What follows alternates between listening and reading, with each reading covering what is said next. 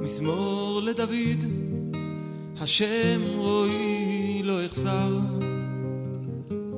בנאות דשא ירביצני, על מי מנוחות ינהלני. Bom dia, boa tarde, boa noite para nossos ouvintes. Saudamos você que está nos ouvindo, se dirigindo ao trabalho, à escola, à faculdade, você que está no carro, no ônibus, você que está em casa descansando ou fazendo alguma atividade, você que está viajando, está de férias, ou negócios. Deus te abençoe e te dê a sua paz, shalom na sua vida. Eu sou o Jonas e estamos aqui hoje com o Gerson Oliveira e com o Luiz Mota, nosso diretor da Escola Sabatina aqui da Bad Penei, nosso chefe. Essa semana estamos estudando a quarta lição desse trimestre, com o título Misericórdia e Justiça em Salmos e Provérbios. E o verso para memorizar está lá no Salmo 82, versículo 3 e 4. Defendei o pobre e o órfão, fazei justiça ao aflito e necessitado, livrai o pobre e o necessitado, tirai-os das mãos dos ímpios. Essa semana nós vamos falar sobre os livros da verdade. Aliás, só, só dois deles, né? Salmo, Provérbios. O outro livro é Jó, mas nós não vamos comentar sobre Jó. São os livros poéticos. Nós vamos ver o que esses livros têm a dizer sobre esse tópico. Tá, mas antes da gente avançar, por que, que você chamou de os livros da verdade, o Jonas? Que nós chamamos de Antigo Testamento, né? os, os cristãos protestantes a, as escrituras hebraicas foram divididos em três partes os livros. A primeira divisão é a Torá, a segunda divisão são os profetas e a terceira divisão são os escritos. E os escritos eles estão subdivididos. Né? A primeira subdivisão são os livros da verdade, que é Salmos, Provérbios e Jó. É interessante que quando você pega uma, faz um anagrama com a primeira letra de cada livro, você tem a palavra verdade. Yov se escreve com Aleph, Provérbios. Mishlei é Provérbios e Terlim é Salmos. É, forma a palavra Emet, Emet. Que é verdade. Bem, é interessante que a, o autor da lição ele faz essa divisão também. Hoje nós vamos estudar sobre esse tema no, nos Ketuvim, nos outros escritos. Semana que vem nós vamos estudar sobre esse tema nos profetas. Né? Ele fez essa, essa divisão também, foi providencial nós vamos hoje falar sobre esse tema no livro de Salmos e Provérbios, sobre misericórdia e justiça. O Luiz hoje trouxe alguns questionamentos para nós iniciarmos a, discussão e o debate sobre o tema. O interessante é que em vários salmos existe uma certa tensão entre a bondade de Deus e a injustiça e o contraste com o justo julgamento de Deus. Qual que é a imagem do, do juízo presente nos Salmos e na Bíblia em geral? Como que a gente poderia descrever essa imagem?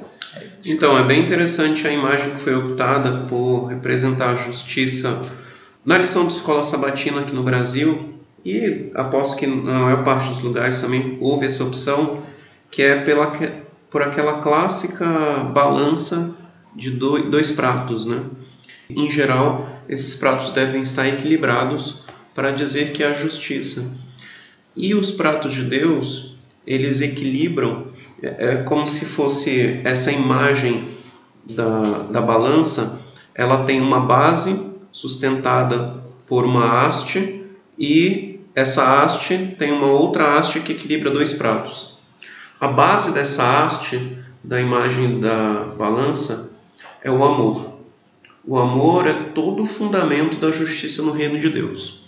O amor é que vai informar todos os outros valores e tudo que você vai compreender a respeito do caráter de Deus. Tanto que a gente tem uma máxima que é uma máxima absoluta, né? é, um, é um axioma da, da, palavra, do, da palavra bíblica trazida por João. João diz: Deus é amor. E ponto. Isso é absoluto.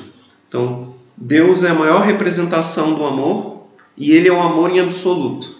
E tudo que se pode entender a respeito do amor está em Deus. E todos os outros seres, eles têm um amor emprestado, um amor que eles aprendem com Deus. E o que os outros seres criados precisam é buscar semelhança com, essa, com esse padrão de amor que é um padrão absoluto. Então você nunca vai ser como esse ser absoluto que é Deus, porque você não é amor, mas você pode estar no amor. A base da nossa balança aí, da imagem da balança, é esse amor. E a haste que vem a empregar esse amor no universo é o próprio Deus. Então Deus é que está no centro dessa nossa balança aí. E a gente encontra na figura de Yeshua, que veio aqui à Terra, como a melhor representação do que é o amor. Ele exemplificou o amor em todas as suas ações, em todas as suas palavras, na sua vida por completo. E aí nós temos na haste os dois pratos. E o que, que cada prato representa? Cada prato nós temos justamente o título da lição dessa semana. Nós temos em um prato misericórdia e outro prato justiça.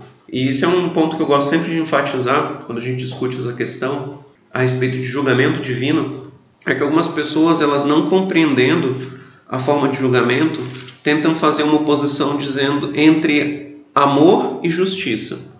Né? Aquela velha máxima, ah, Deus é amor, mas é justiça. Como se fossem duas ideias opostas. Na verdade, elas não são ideias opostas. Tanto a justiça quanto a misericórdia, elas têm base no amor.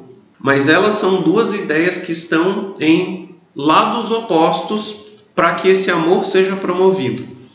Então, de um lado, eu tenho a necessidade de Deus de ajustar todas as coisas no mundo para que tudo esteja correto, e do outro lado, eu tenho a bondade divina em compreender que nós não somos amor como ele é, que o nosso amor nunca vai ser expressamente como o dele, porque só ele é amor, mas ele nos abençoa nos nossos esforços, fazendo com que a sua misericórdia e a sua justiça nos alcancem.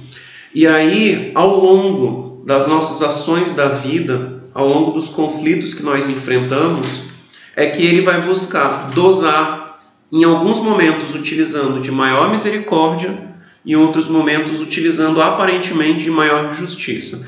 São sempre valores que ele busca equilibrar de maneira muito delicada e assim ele promove o seu juízo no mundo. É, a gente pode entender com isso que apesar de nós nunca chegarmos a esse amor, é sempre interessante a gente buscar esse amor, mesmo sabendo que a gente não vai alcançar, porque a gente buscando, né, a gente indo em direção a esse amor, a gente já erra, nós já somos falhos. Se a gente não buscar, a gente vai ser muito pior. Por exemplo, até em Salmo 146, ele, Deus ele nos chama para sermos justos, justos como Ele é. Mas a gente sabe que a gente nunca vai conseguir ser justos como Deus é, especialmente os versos 5 a 9. Ele pede para que, nós, que nós sejamos justos como Ele é. Interessante, não queria complementar, tu falou sobre, tu falou sobre o juízo. Na lição dos adultos, traz uma citação do C.S. Lewis, lendo os Salmos.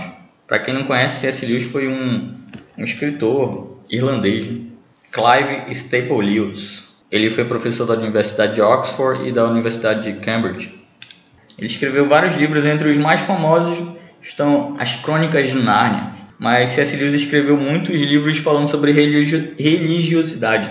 Tem também um livro muito famoso que é Cartas de um Diabo ao Seu Aprendiz. E também tem Trilogia Espacial, são livros que falam sobre religiosidade. Entre esses muitos livros que ele escreveu, tem esse livro que a lição cita, Lendo os Salmos, né? Reflecting on the Psalms, em inglês, né? refletindo sobre os Salmos. E eu tive a oportunidade de ler o primeiro capítulo, que fala sobre o papel do juízo no livro dos Salmos. E a gente estava conversando aqui, eu e Gerson, nos bastidores, que nesse capítulo, um ponto muito importante na nossa mentalidade ocidental, quando nós pensamos em juízo, nós queremos evitar estar na frente de um juiz, porque nós pensamos sempre na questão penal, em nós que somos processados, nós somos o réu. E a visão hebraica do juízo é que nós somos como se fôssemos o reclamante, nós estamos diante de Deus reclamando a sua justiça em prol da nossa causa. E no livro do, do C.S. Lewis, nesse primeiro capítulo, ele vê que a justiça de Deus ela sempre vai ser feita para socorrer o oprimido na mentalidade hebraica, O juízo é um motivo de alegria. Eles estão na frente do juiz e querem pleitear sua causa. E a gente vê isso inclusive no livro de Jó. Jó lhe pede uma audiência diante de Deus para que ele possa pleitear pela sua causa e ser considerado inocente. Inclusive eu estava conversando com o Gerson sobre isso. O Gerson é nosso consultor jurídico aqui, sobre esse pensamento de, de juízo na Bíblia, que traz é um pouco diferente do nosso pensamento ocidental. É, em algumas coisas, o pensamento hebraico vai ser semelhante àquela visão que nós temos de direito. Por exemplo, quando nós estamos tendo um julgamento do ponto de vista penal, é muito semelhante ao que acontece lá com o que acontece conosco. Então você tem um juiz que ele está numa posição sempre acima, um réu que está numa posição inferior, você vai ter um ajudador, um advogado e um acusador. E é interessante que na Bíblia há uma variação no julgamento divino nessas figuras, porque essas figuras elas claramente aparecem, por exemplo, no livro de Jó e no livro de Zacarias, você encontra todos esses quatro: o juiz, o réu, o defensor e o acusador. Só que quando você chega ao livro de Apocalipse, o livro de Apocalipse diz que o acusador dos nossos irmãos foi derribado. Então você já não tem mais a figura desse acusador, pelo menos não na corte celestial. Ele não está mais lá para te impor uma acusação.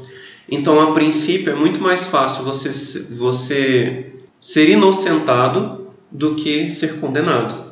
Mas como que funciona o julgamento na visão hebraica? Naquela região, quando se promovia um julgamento, eram bastante claras as, as figuras que compunham a lide. O que, que é a lide? A lide ela é formada quando há partes em conflito que têm um interesse. Então, duas partes, cada uma tem interesses opostos ao da outra, e como esses interesses são opostos e não há acordo entre elas, forma-se a lide, que é o conflito entre essas partes. Disse até no direito que o grande problema de um juiz é que ele vai julgar duas certezas. Então, eu estou julgando entre o Jonas e o Luiz. O Luiz tem certeza que ele está certo, e o Jonas tem certeza que ele está certo eu vou ter que dizer, na verdade, quem tem razão. E no direito dos povos antigos, isso era muito patente, que sempre havia duas classes de pessoas ou duas figuras que compunham a lide como partes em conflito. No nosso direito, ainda existem essas duas figuras, apesar de não serem tão evidentes, mas é interessante como é a visão bíblica, porque ela sempre vai resultar numa recompensa para cada uma dessas partes. Então, numa lead, eu vou ter, primeiro, por que, que é chamada a composição da lead? Porque alguém está sofrendo uma injustiça. Então, vai compor a lead um oprimido e um opressor. Ou ocorreu uma injustiça, alguém cometeu essa injustiça. Então, o juiz ele vai ter que dizer quem é o inocente e quem é o culpado. Isso é uma coisa bastante interessante do, do julgamento bíblico, é que eu não tenho um inocente sem ter um culpado. Para todo culpado há um inocente. Para todo inocente tem um culpado. Então, sempre que eu vou declarar a inocência de alguém, bem, se você é inocente, então alguém tem que responder por esse fato. Para todo inocente sempre há um culpado. Isso, por exemplo, aparece, e a gente estava até discutindo nos bastidores, na teologia adventista, num ponto que é bastante criticado por pessoas que são de outras denominações, porque não tem essa visão e tem alguma dificuldade com esse entendimento. Quando a gente discute no, no juízo divino, que é parte da. que envolve aí duas doutrinas que os adventistas defendem, que são a doutrina peculiares da igreja adventista, né? que são as doutrinas do santuário e do juiz investigativo, há uma discussão da figura de Azazel no ritual do dia da purificação. Porque no dia da purificação eu tinha dois bodes, um para o Senhor e outro para Azazel, ou seja, um para o monte, né, para dispersão, para destruição. Disse que o bode para o Senhor é Yeshua e o bode para Azazel, na teologia adventista, é entendido como sendo Satã. E por que Satã? Há uma justificativa para isso dentro da teologia adventista, mas ela se encaixa bem nessa figura, por quê? Porque se você for observar o dia da expiação, que é um dia do juízo, em que todas as, as vidas são julgadas, você observa que o bode para o Senhor, ele é sacrificado da maneira regular, como era feito um sacrifício, para que houvesse a purificação de tudo. E assim o povo pudesse ser considerado inocente. Mas uma vez que o povo foi todo considerado inocente, apesar de todos os pecados que foram cometidos ao longo do ano, quem vai ser considerado culpado? Para todo inocente, necessariamente há um culpado. E aí, depois que era feita a purificação, os mesmos pecados que foram justificados pelo bode para o Senhor, eles são agora colocados sobre o bode para Azazel. E esse bode, ele é levado para o deserto e, segundo a literatura judaica, esse bode que antes estava aprisionado, amarrado, a semelhança de como nós vemos a figura de Satã lá no milênio, que ele está aprisionado, amarrado, esse bode que estava aprisionado, os pecados sobre ele são confessados, ele recebe toda essa culpa e ele é lançado dessas regiões escarpadas em que havia é, penhascos, etc. E ele morria com o seu sangue dentro de si. Ele morria como sufocado, ou seja, o sangue dele não era derramado, então ele morrendo com a própria vida, ele era considerado como um animal impuro. Então ele ele era utilizado para que outros fossem considerados inocentes e a forma como ele morria fazia com que ele fosse considerado impuro. O outro animal, ele era puro de início e depois o seu sangue era derramado para nos purificar. Então ele continuava como sendo um animal puro. Agora, o segundo bode, o bode para Azazel, não. Ele era puro de início, mas por causa dos pecados que ele fez com que os outros cometessem, ele passa a ser considerado impuro. E por isso ele é então recompensado de maneira é, é, negativa. Então, todas as vezes no juízo divino, nós vamos ter essa dinâmica. Alguém vai ser recompensado positivamente e alguém vai ser recompensado negativamente. O ponto que nós discutimos essa semana no livro de Salmos é de que lado você vai estar.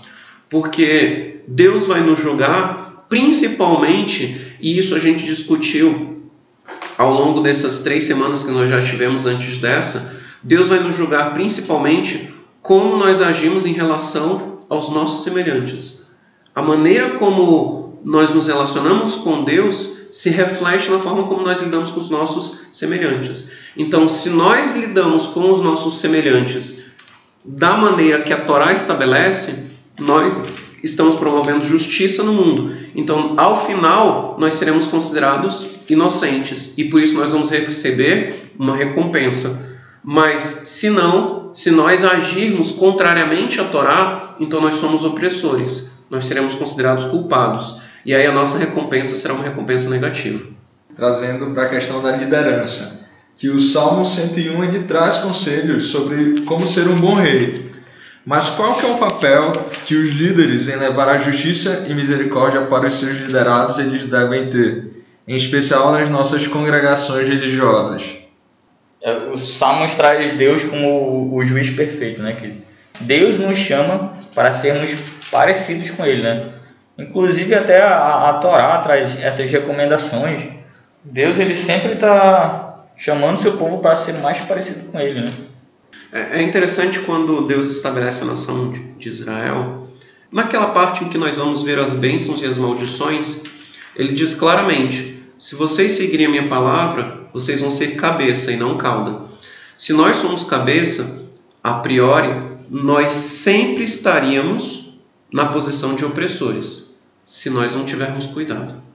Então, só nós não vamos ser considerados como opressores se a maneira como nós lidamos com qualquer um que está abaixo de nós for de acordo com a Torá. Então, ainda que eu esteja numa posição privilegiada, eu nunca vou ser considerado um opressor, porque ao invés de estar tornando alguém, é, fazendo com que alguém carregue um jugo ainda maior, eu estou aliviando o jugo dessa pessoa. E aí nós retornamos ao que nós discutimos noutras lições e que também aparece nessa lição aqui, que é a questão de que, é, de certa maneira, é Deus quem estabelece as desigualdades entre os homens. As desigualdades entre os homens elas não são aleatórias, elas não são acidentes e elas não são criadas pura e simplesmente por causa da própria maldade do homem. Ela também é criada intencionalmente por Deus para que eu possa exercer misericórdia. Inclusive tem uma citação de Ellen White na lição que fala um pouco sobre isso, né? Vou ler aqui. Eliminando-se o sofrimento e a necessidade, não teríamos nenhuma forma de compreender a misericórdia e o amor de Deus. Não conheceríamos compassivo e complacente Pai Celestial. Jamais o Evangelho assume uma expressão maior de graça do que quando é levado às regiões mais desfavorecidas e necessitadas. E aí é muito interessante quando, é, antes desse Salmo 101, a lição discute o Salmo 82. E o Salmo 82 é bastante peculiar, até porque nós temos algumas expressões complicadas de se lidar.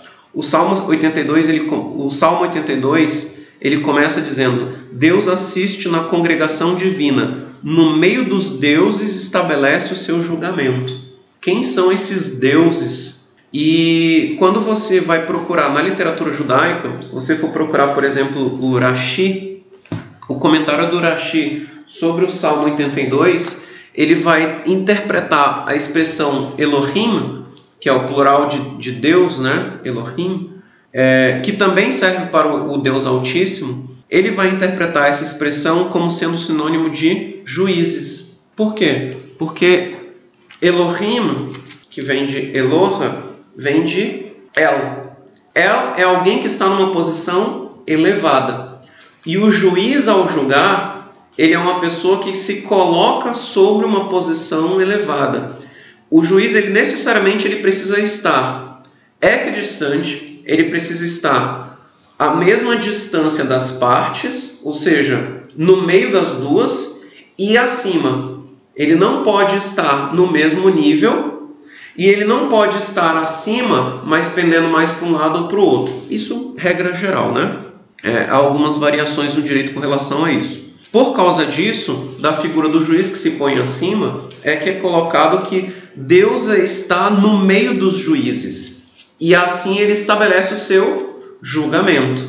Então, quando fala essa expressão deuses, aqui ela deve ser entendida como juízes, ou seja, em meio a todo julgamento, quem se encontra ali acima deles e os auxiliando é a figura divina. E quando ele julga, quando ele estabelece o seu julgamento, ele estabelece um julgamento justo. E ele consegue julgar todo o universo com equidade distribuindo justiça entre as pessoas. E essa é a primeira parte do nosso salmo, do Salmo 82. Quando chega a segunda parte, a primeira parte você está lidando com uma dimensão gigantesca. É Deus governando o universo lá dos céus. É um negócio inatingível para nós. Mas no verso 6 há uma mudança desse, desse cenário. O verso 6 diz: Eu disse, Sois deuses, sois todos filhos do Altíssimo. Quando Deus estabelece o seu povo, ele estabelece o seu povo colocando numa posição de superioridade. Então, obrigatoriamente, todo aquele que adentra o povo de Deus, ele está acima dos outros. Isso é muito perigoso. Porque quando você está acima dos outros, a tendência de oprimir é muito grande, é muito forte. De certa maneira, todos nós somos líderes. E assim nós somos tratados pela Torá e também por Yeshua e seus apóstolos. Tanto que a gente vai encontrar tanto na Torá quanto Pedro ecoando essas mesmas palavras, dizendo que nós somos uma nação santa, sacerdócio real. O sacerdote, ele não era um igual ao povo. Ele era uma pessoa que estava numa posição acima. Ele era uma pessoa que, inclusive, usava uma coroa. Então, ele estava numa posição de superioridade. Se você está numa posição de superioridade, novamente, caso você haja de acordo com a lei de Deus, você está promovendo justiça, salvando os oprimidos, e essa é a nossa função. Então, uma vez que eu sou colocado numa posição de superioridade, eu tenho que buscar resgatar e dirimir as injustiças. Agora, se eu não uso a lei de Deus, eu deixo de estar na minha posição natural de juiz, que foi colocada quando, quando eu, eu fui chamado, e aí eu me torno um opressor. E aí, esse juiz que está acima de mim, ou seja, o Deus que assiste na congregação divina no meio dos deuses e estabelece o seu julgamento, ele vai me julgar. Então é por isso que nós temos que ter esse equilíbrio nas nossas ações. Necessariamente, todos que são do povo de Deus são colocados em posição de liderança, em especial aqueles que representam o povo de Deus para aqueles que nos, nos observam. Então, os nossos pastores, os nossos obreiros, os nossos rabinos, todas as pessoas que representam o povo de Deus, essas pessoas têm uma posição privilegiada e elas são mais visadas ainda. Então, é muito cuidado que nós precisamos ter ao distribuir essa justiça divina, porque se nós que estamos na posição de liderança não a distribuímos, distribuímos, quanto mais os demais que devem aprender conosco a como distribuir essa, essa misericórdia divina e a justiça divina. Vocês estão falando sobre liderança, que é um tema que eu gosto muito de, de ler, de estudar sobre. Queria destacar um livro aqui que eu estou lendo, é o Líder 360. O autor é John Maxwell. Ele fala que a maioria dos líderes não está num alto escalão, no nível C, né? O CEO, CEO, CFO está no nível do médio escalão, onde eles lideram para cima, para quem está tá acima deles, os líderes deles, para o lado, para os pares deles e também para baixo, para quem ele é líder de fato. O que eu queria destacar é que qualquer pessoa pode ser um líder, pode ter uma posição de liderança. Cada pessoa é um líder em potencial. Cada pessoa é um professor da escola sabatina em potencial. Se o professor da escola sabatina, por algum motivo, ele não vem ou se atrasa, você assume o lugar dele. E essa qualidade de liderança você adquire no decorrer da sua vida. Você não nasce um líder, você se faz um líder. E a liderança traz um fato de responsabilidade.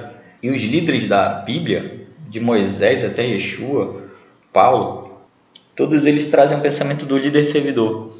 Quanto maior o seu cargo de liderança, mais serviço você tem que dar para sua comunidade. Quanto mais conhecimento você tem, mais vai ser cobrado de você em relação a serviço à tua comunidade. Então, se você tem um cargo de liderança, você não está sendo um líder servidor, você não está gerando os frutos que você deveria gerar. Devemos lembrar nesse caso da parábola dos talentos e da história da, da figueira que estava só com, com folhas, não tinha nenhum fruto, né? Que é uma repreensão para a liderança da, das congregações hoje. Se você não está gerando nenhum fruto, Infelizmente, aquilo que você não gerou, que você poderia ter gerado, vai te ser cobrado.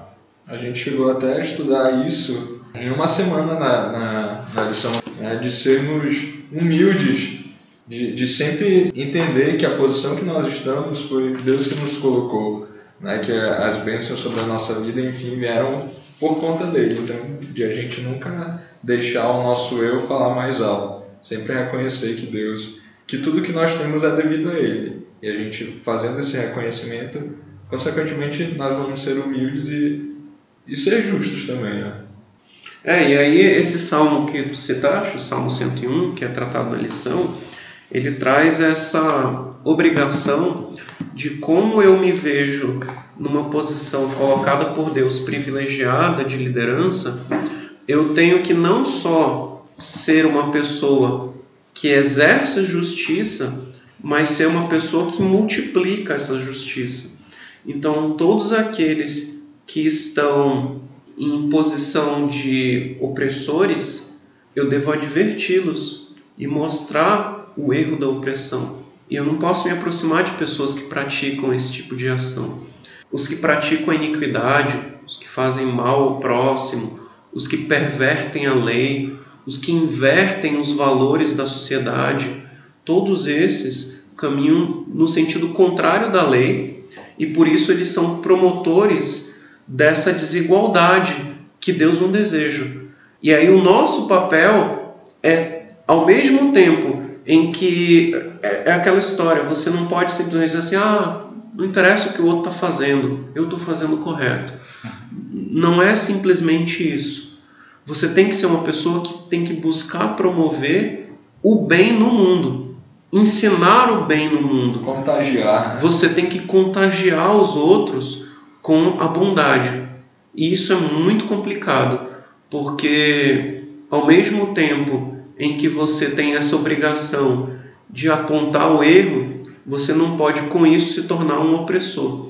Você não pode, com essa sua missão de corrigir o mal do mundo, é, sair por aí condenando todo mundo e oprimindo de fato as pessoas por causa dos erros que elas cometem. Afinal de contas, todos são passíveis de erro, todos precisam de salvação.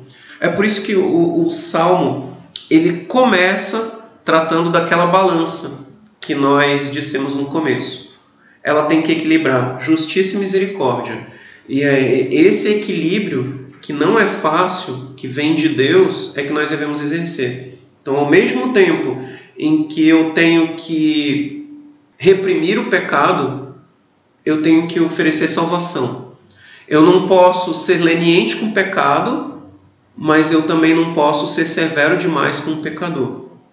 É uma linha muito tênue, tênue que nós precisamos caminhar sobre ela para manter esse equilíbrio equilíbrio entre misericórdia e justiça. Agora a gente trazendo um pouquinho para Provérbios, a gente já falou muito de Salmos aqui. Provérbios ele nos dá uma visão de que é necessário cuidar das pessoas mais pobres e vulneráveis, tanto como indivíduos e também como sociedade. Então fica a pergunta: existe alguma semelhança entre esses conceitos bíblicos e as nações democratas, como os países da Escandinávia, que têm os maiores IDHs, que são os índices de desenvolvimento humano do mundo, e que possuem uma política de bem-estar social e de cuidado com os menos favorecidos? Bom, falando sobre os países da Escandinávia, eu vou dar uma outra dica de livro, que o nome do livro é O Segredo da Dinamarca. Descubra como vivem as pessoas mais felizes do mundo. A autora é Ellen Russell. Nesse livro ela conta a experiência dela vivendo naquele país, é uma leitura bem legal. E uma curiosidade é que os países escandinavos são três: Noruega, Suécia e Dinamarca. E os países conhecidos como países nórdicos são esses três países, mais a Finlândia e a Islândia. Bom, tem, tem, um, tem um índice criado pelo Programa das Nações Unidas para o Desenvolvimento que mede o progresso ao longo de três dimensões básicas do desenvolvimento humano, que é renda, educação e saúde, que é esse índice que o Luiz citou aí, o índice de desenvolvimento humano.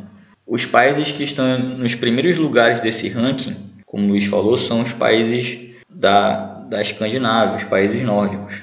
O objetivo da criação desse índice foi de oferecer um, um contraponto para outro índice que é muito utilizado também, que é o produto interno bruto per capita, a distribuição da riqueza no país, que considera apenas a, a dimensão econômica do desenvolvimento. E quando você pega a lista do, do PIB per capita, esses mesmos países também estão nos primeiros lugares, né?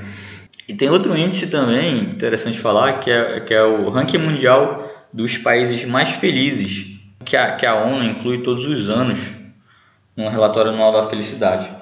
Esse relatório leva em conta variáveis como o produto interno bruto, assistência social, expectativa de vida, liberdade, percepção de generosidade, corrupção, qualidade de vida dos imigrantes. Ele é preparado por uma, por uma comissão multidisciplinar lá, ligada à ONU, que é chamada Rede de Soluções. Então, colaboram várias fundações, vários centros de pesquisa e tal. Inclui dados dos últimos três anos. Acho que foi em março desse ano saiu uma lista, essa lista, né, ranking. É interessante que essa lista ela permanece inalterada nos últimos anos. Os 10 primeiros países do ranking são os mesmos há vários anos, embora tenha algumas mudanças de posição, por exemplo, a Noruega Ela havia sido primeira colocada nesse relatório em 2017. Em 2018 ela foi o segundo colocado e esse ano 2019 ela está em terceiro. Esse ano o segundo lugar é a Dinamarca. O último lugar dessa lista que leva em consideração 156 países é o Sudão do Sul, que é um país devastado pela guerra civil, pela fome. E a Finlândia esse ano está em primeiro lugar. E esse relatório, né, os países que ocupam essas primeiras posições, tendem a ter essa pontuação muito alta, porque lá, esses países levam em considerações questões fundamentais ligadas ao bem-estar, que é a renda, a expectativa de vida, apoio social, liberdade, como eu já falei, confiança nas outras pessoas, generosidade. A Finlândia continua tendo essa tendência para continuar nessas posições durante alguns anos. E as razões para a Finlândia ser esse país mais feliz do mundo, não só a Finlândia, mas os países nórdicos, é a qualidade de vida dela, em especial da educação, do sistema de saúde, que são conscientizações sobre a questão da desigualdade. Lá, as pessoas mais ricas não são muito mais ricas do que as pessoas que, que são pobres. A Finlândia é um dos países que tem a menor diferença salarial entre os homens e as mulheres. Além do que as maiorias daqueles países que a gente está citando tem uma longa licença paternidade, uma longa licença maternidade. São vários fatores que tornam esses lugares bons para viver. Embora lá também existam problemas, né? existem de tráfico de drogas, de xenofobia, claro que em proporções bem menores que aqui no Brasil. Né? O Brasil é um país muito desigual. Mas lá existem soluções práticas para esses problemas. Né? E na Bíblia nós encontramos esse, alguns princípios de justiça social a gente encontra em especial na, na, na Torá, né, na, nos cinco primeiros livros da Bíblia, né, Deuteronômio, quando diz assim que interessante, né, um, um, um um veio aqui na memória. Se o homem tiver casado recentemente, ele não podia ser enviado à guerra, ele tinha que ele tinha que permanecer um ano livre para desfrutar do casamento em casa. Está lá em Deuteronômio 24. Também tem em Deuteronômio também fala assim que maldito seja aquele que diz respeitar os direitos dos estrangeiros, dos órfãos e das viúvas. E todo o povo vai dizer amém. Lá em Deuteronômio 27, 19. Tem outro mandamento assim: Não se aproveitem do pobre, do necessitado, seja ele um irmão israelita ou um estrangeiro que viva na, nas suas cidades. Pague o seu salário diariamente, antes do pôr do sol, pois ele é o necessitado depende disso. Está lá em Deuteronômio 24, versículo 14 e 15. Não amaldiçoem o surdo, nem ponham pedra de tropeço à frente do cego. Ali um mandamento relacionado às pessoas deficientes. É, Levantem-se na presença dos idosos e honrem os anciões. Está lá em Levítico 19. Quando um estrangeiro que vive na terra de vocês, vocês não devem maltratá-lo, porque vocês foram estrangeiros também. Então vocês devem amá-lo como vocês amam vocês mesmos, porque vocês foram estrangeiros. Lá em Levítico 19 também. Deus ordena que não, não fosse usadas medidas desonestas para medir comprimento, peso, quantidade. Tinham que usar uma balança e pesos honestos.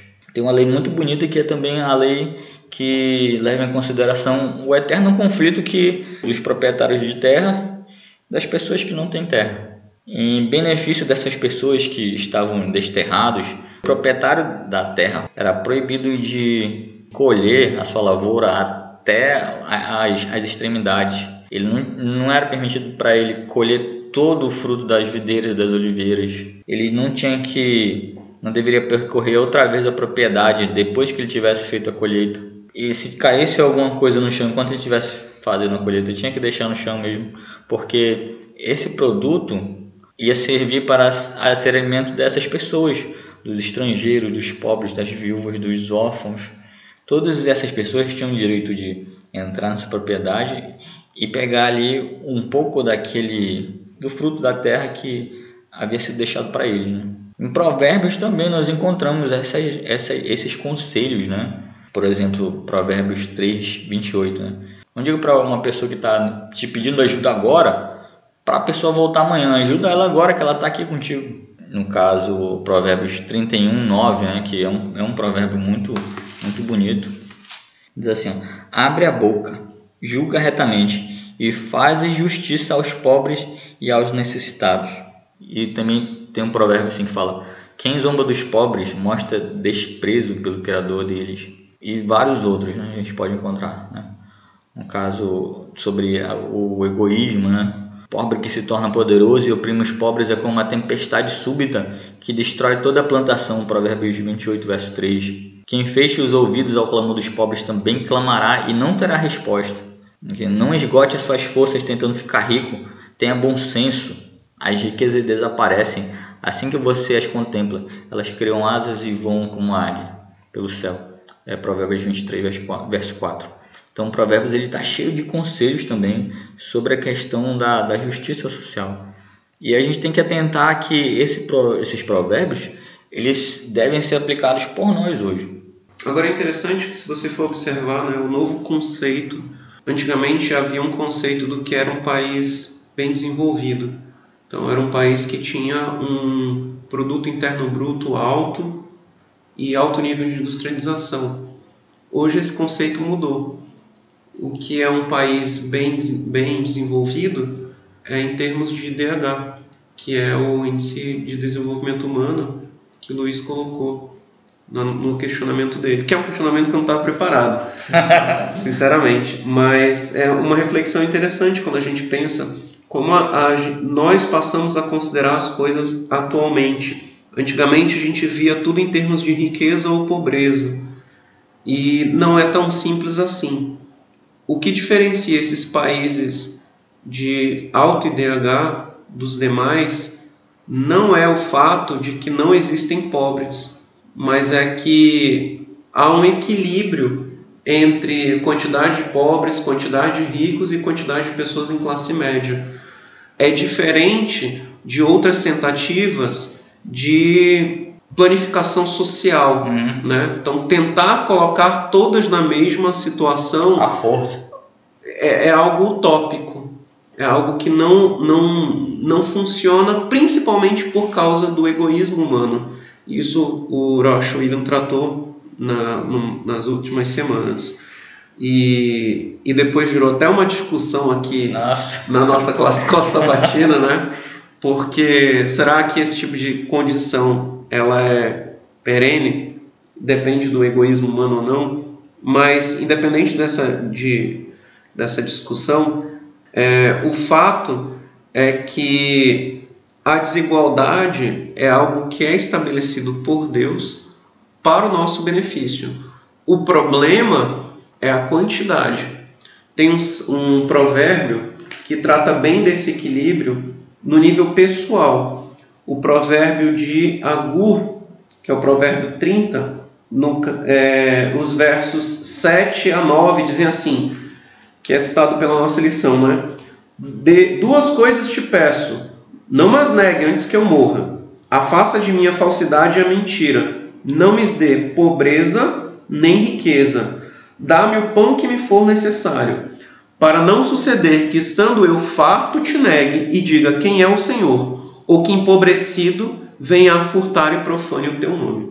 Então, assim, ele não pede a cessação dessas condições, mas ele pede que haja um equilíbrio, um equilíbrio entre as coisas, para que a justiça de Deus possa operar.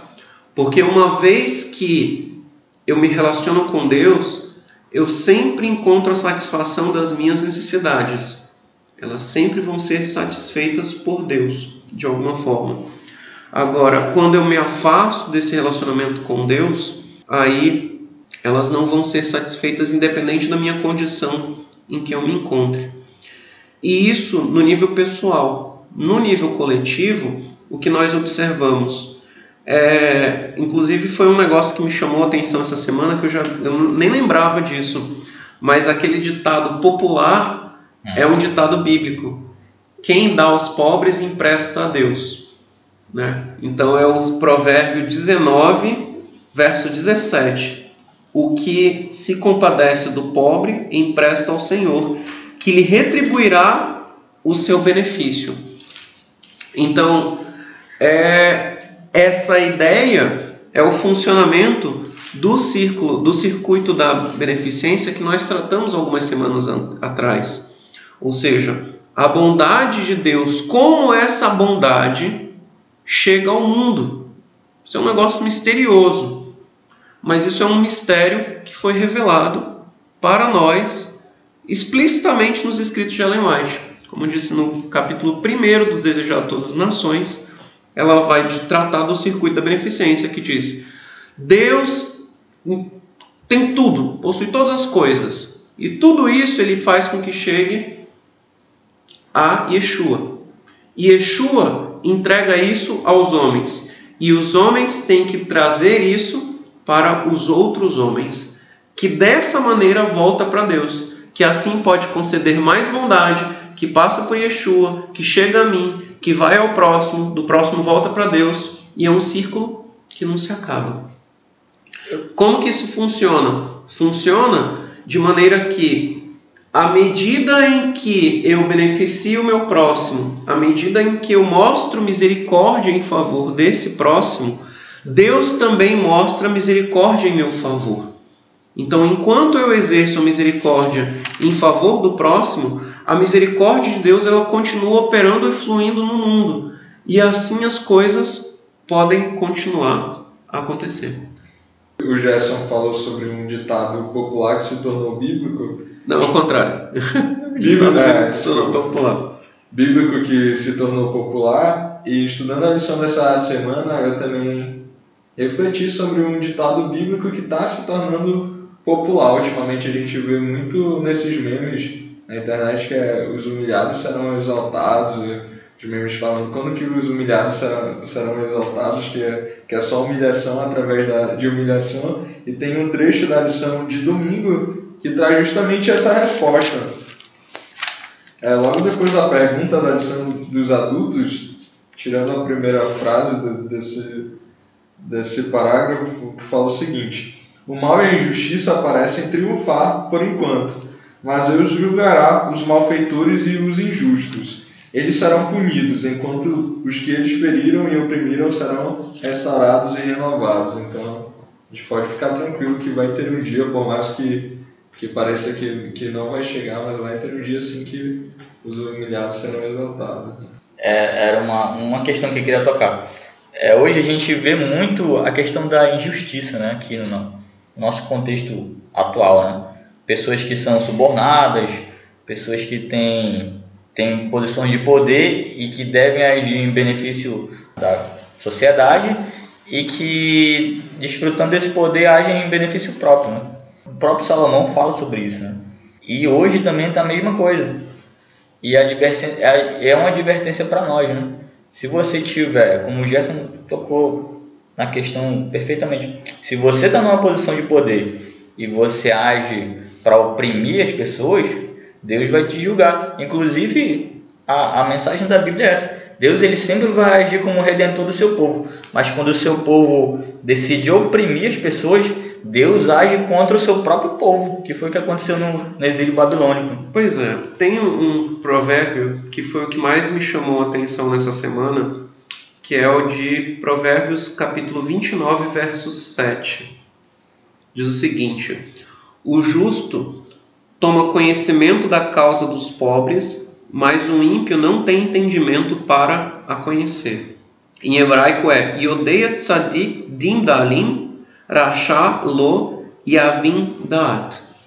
Então, o Tzadik, o justo, ele toma conhecimento. O verbo que aparece aí é o verbo Yodeia, que é o verbo Yadá, que de onde vem a palavra Daat, conhecimento. Então ele toma conhecimento da a expressão em hebraico é dim dalim.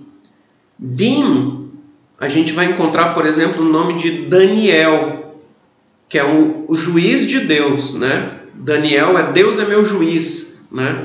Então o dim dalim é o problema do pobre que em algum momento vai ser julgado. Tanto que Irashi, por exemplo, fala que Dim Dalim são os tormentos do pobre e o que eles exigem. Eu preciso ter em relação ao Dim Dalim, a causa do pobre, eu preciso ter Iadá, conhecimento. Não simplesmente saber que aquilo existe, mas ter conhecimento. Ter conhecimento é um negócio que é, é, é não é trivial, como a gente imagina. Essa, essa, esse verbo da'at, ou melhor, esse verbo yadá, o, o, o substantivo da'at, ele vai aparecer lá no início dos provérbios, quando diz que o temor do Senhor é o conhecimento. Então, quando o, o verso diz que o justo toma conhecimento da causa dos pobres, ele está buscando fazer uma relação entre ser justo, a causa dos pobres e a percepção de que todas as coisas estão sob o juízo divino. Então, é, é, a, é, a, é a dimensão do que significa o temor do Senhor. Em hebraico, Irat Hashem. O que é Irat Hashem? O que é o temor do Senhor? O temor do Senhor, ao contrário do que muitas pessoas tem aquela concepção comum né, de temor é respeito, ou temor é reverência. Temor do Senhor é muito mais do que respeito ou reverência. Temor do Senhor ele implica em medo, de certa maneira, porque o temor do Senhor na Bíblia ele traz com ele junto a ideia do juízo divino. É a ideia de que Deus está observando todas as coisas e na posição em que ele observa todas as coisas, ele vai fazer justiça no mundo. Lembrando, Deus está numa posição acima dos que estão acima. E ele enxerga tudo. Até as maiores profundezas ele enxerga. Tanto que aparece lá no, no, no em Eclesiastes 12 que todas as obras vão via juízo, até as escondidas. Né? Então ele essa capacidade de Deus de enxergar é que permitem com que ele faça esse julgamento. E a minha concepção de que ele vai executar esse julgamento é que causa o Irat Hashem, o temor do Senhor. E aí, o justo, ele se torna justo porque ele tem o temor do Senhor. Porque ele tem o temor do Senhor, ele tem conhecimento. Então, ao ver um pobre, ele não levanta os olhos. O que é levantar os olhos? O pobre, ele é visto na Bíblia como sendo uma pessoa que está sobrecarregada com o jugo que é o trabalho, né? E os males que ele tem que sofrer isso fazem com que ele fique inclinado, que ele fique caído muitas vezes. E eu, ao passar por ele, eu não posso levantar os olhos ignorando que ele está ali. Eu tenho que olhar para aquele pobre e ajudá-lo porque ele foi colocado naquela posição para que eu guarde a lei em relação a ele, fazendo com que a misericórdia divina que me atingiu chegue a ele também. As bênçãos de que Deus me concedeu, elas não são para mim, elas são direcionadas para quem? Quando eu encontro o pobre, eu descubro. Quando eu encontro o necessitado, eu descubro. E o justo é o camarada que vai sempre observar isso então ele vai fazer din, ele vai fazer juízo, porque ele está ciente de um outro din que é muito maior, que é o, o, o, o julgamento dos céus. O ímpio, a, a, a expressão aqui diz assim: o ímpio, que a palavra ímpio é o rachá, é a pior qualidade de pessoa que existe, ele não tem conhecimento. Diz que ele lo yavim. Yavim é uma palavra que deriva de bim, que a gente vai ter biná, que também é uma forma de sabedoria, né? Então a sabedoria ela é chamada de biná na Bíblia, é uma das palavras que serve para biná. Biná, da'at e hormá, são palavras que servem para designar a sabedoria. Então, o problema do ímpio não é simplesmente ignorância, não é simplesmente não buscar atentar para o pro problema dos outros é que falta a ele o conhecimento da lei de Deus. Porque se ele conhecesse a lei de Deus, conhecer na Bíblia é sinônimo de fazer. Então, se ele conhecesse, ele faria. Então, a expressão que aparece é lo yavim da'at. Ele não tem conhecimento e por isso ele não faz. Isso é muito grave. O justo, por outro lado, ele consciente do julgamento divino, ele já no seu nível promove a justiça. Ele promove a justiça equilibrando a desigualdade que existe no mundo, para que, como seja lá na Escandinávia, né? ou seja, não existam pessoas nem muito ricas nem muito pobres, ou que não haja muita gente muito pobre e poucas pessoas muito ricas. Isso é um desequilíbrio. Então, como que é feito esse equilíbrio? A riqueza dos que têm muito tem que chegar aos que têm pouco. E assim, eu não me torno um opressor. Porque se eu não observo o Dima agora, se eu não observo esse nível de juízo que tem que ter em relação ao meu próximo, uma hora ele vai chegar por meio de Deus. Então, é essa essa essa lição a respeito da justiça de Deus, na lição dessa semana, é muito importante. O julgamento divino ele vai ocorrer. Ele ocorre periodicamente no mundo. E, em última instância, ele vai ocorrer no mundo por vir. Então, em algum momento, Deus vai equilibrar as coisas e mostrar quem é o opressor e quem é o oprimido. E só para concluir aqui minha fala, que eu já falei demais, o, essa questão do Irat Hashem, como eu disse, tem muito a ver com o verbo, que é o temor do Senhor, tem muito a ver com o verbo re, que é o verbo ver, né? E isso me lembra de uma das, das canções que é uma das minhas favoritas, das que nós cantamos aqui em Bet Binei, que é Rabeit.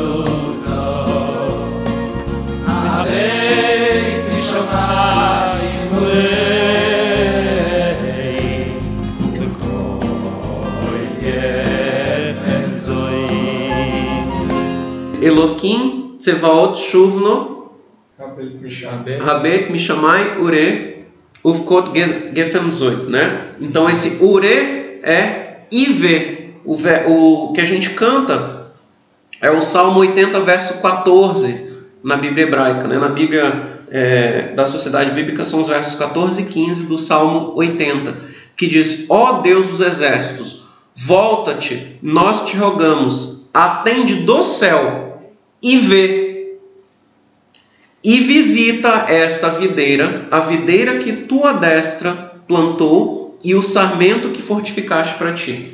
Então, uma vez que Deus designa as coisas no mundo, ele vai promover a justiça.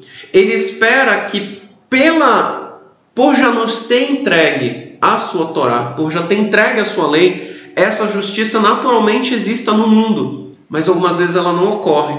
E aí por isso é que vem o clamor de todos aqueles que estão ali no contexto bíblico, em especial nos profetas que nós vamos estudar na próxima semana, né? Os profetas eles pedem o quê? Tem um profeta que se destaca bastante sobre isso, que é o profeta Abacuque, né?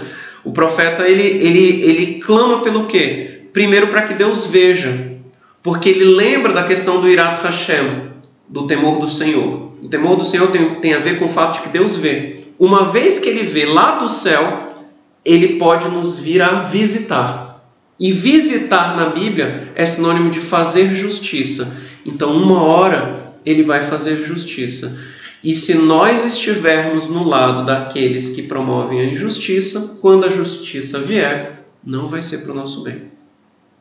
Só exemplificando a parte que o Gerson falou, que conhecer não é só conhecer, é praticar. No primeiro João fala que aquele que diz que conhece a Deus, mas não guarda os mandamentos, ele é um mentiroso.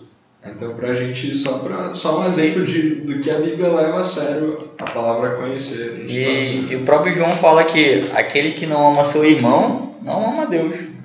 Só para a gente finalizar, então, trazendo de volta Provérbios, como a gente já falou muito sobre Salmos, nós sabemos que Provérbios é uma fonte de conselhos. Mas que conselhos a gente pode aplicar na nossa comunidade, como comunidade, comunidade religiosa, pequenos grupos? Que conselhos a gente pode pôr em prática? Aí eu trago um, um pensamento que eu, que eu aprendi lá no CPLAys. O que quer dizer CPLAys mesmo, Gerson? CPLAys é capacitação de líderes e professores de escola sabatina.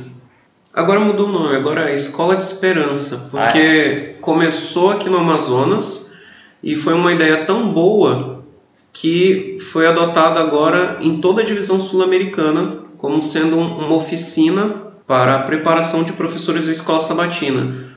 E uma das professoras lá era a Carla Loura, que teve aqui com a gente, né?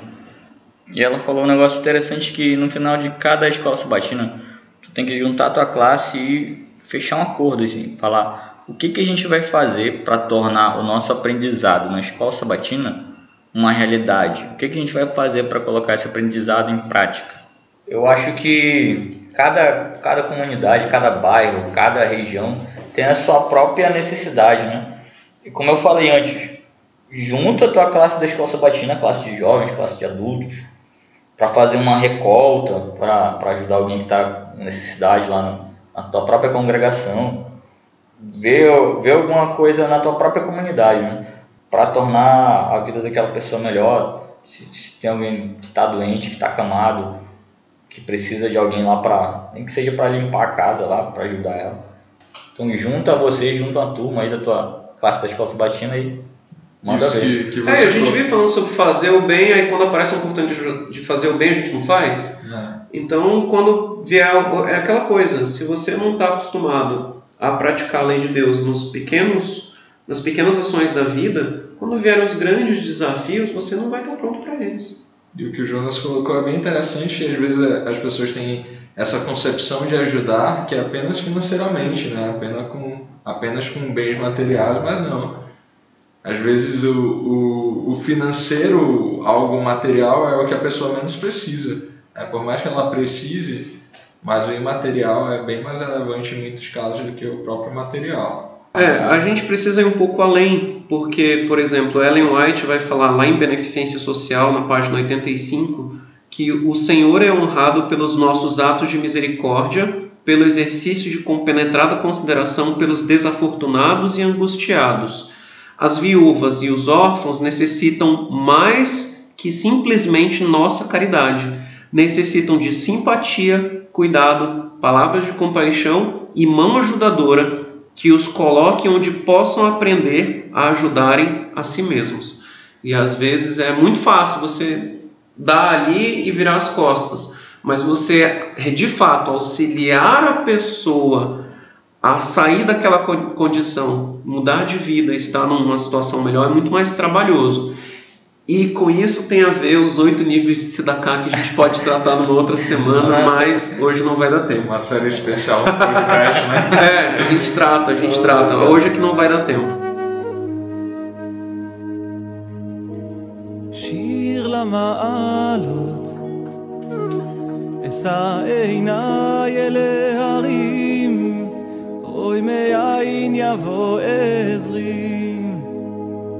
então encerramos aqui. Estamos muito felizes aqui. O Luiz, que é o nosso chefe, está aqui presente, participando aqui conosco. Participou no podcast do, do nosso retiro. Ficamos aqui. O Gade está viajando. Talvez vai passar duas semanas fora, está de férias. E estamos aqui finalizando. Nós pedimos que você divulgue o nosso podcast para seus amigos, sua classe da Escola Sabatina e também nos siga nas redes sociais. Nosso perfil você procura BBT Manaus no Twitter, Facebook, Instagram e também siga o nosso podcast Bet Midrash nas plataformas digitais do Spotify, do Deezer, do Castbox e no podcast do iOS. Também só para lembrar, Projeto Maná. Projeto Maná é o movimento mutirão das lições da Escola Sabatina. Então, se você quer fazer a sua assinatura, fique atento às datas da sua união. Aqui na União Noroeste Brasileira, nós faremos esse mutirão de assinaturas no dia 22 de setembro. Para o seu cônjuge, para sua mãe, para sua avó, não importa quem seja, faça, o, faça a assinatura da lição da Escola Sabatina para as pessoas da sua família. Ficamos por aqui. Deus te abençoe. Até a próxima. רגליך, אל ינום שומריך,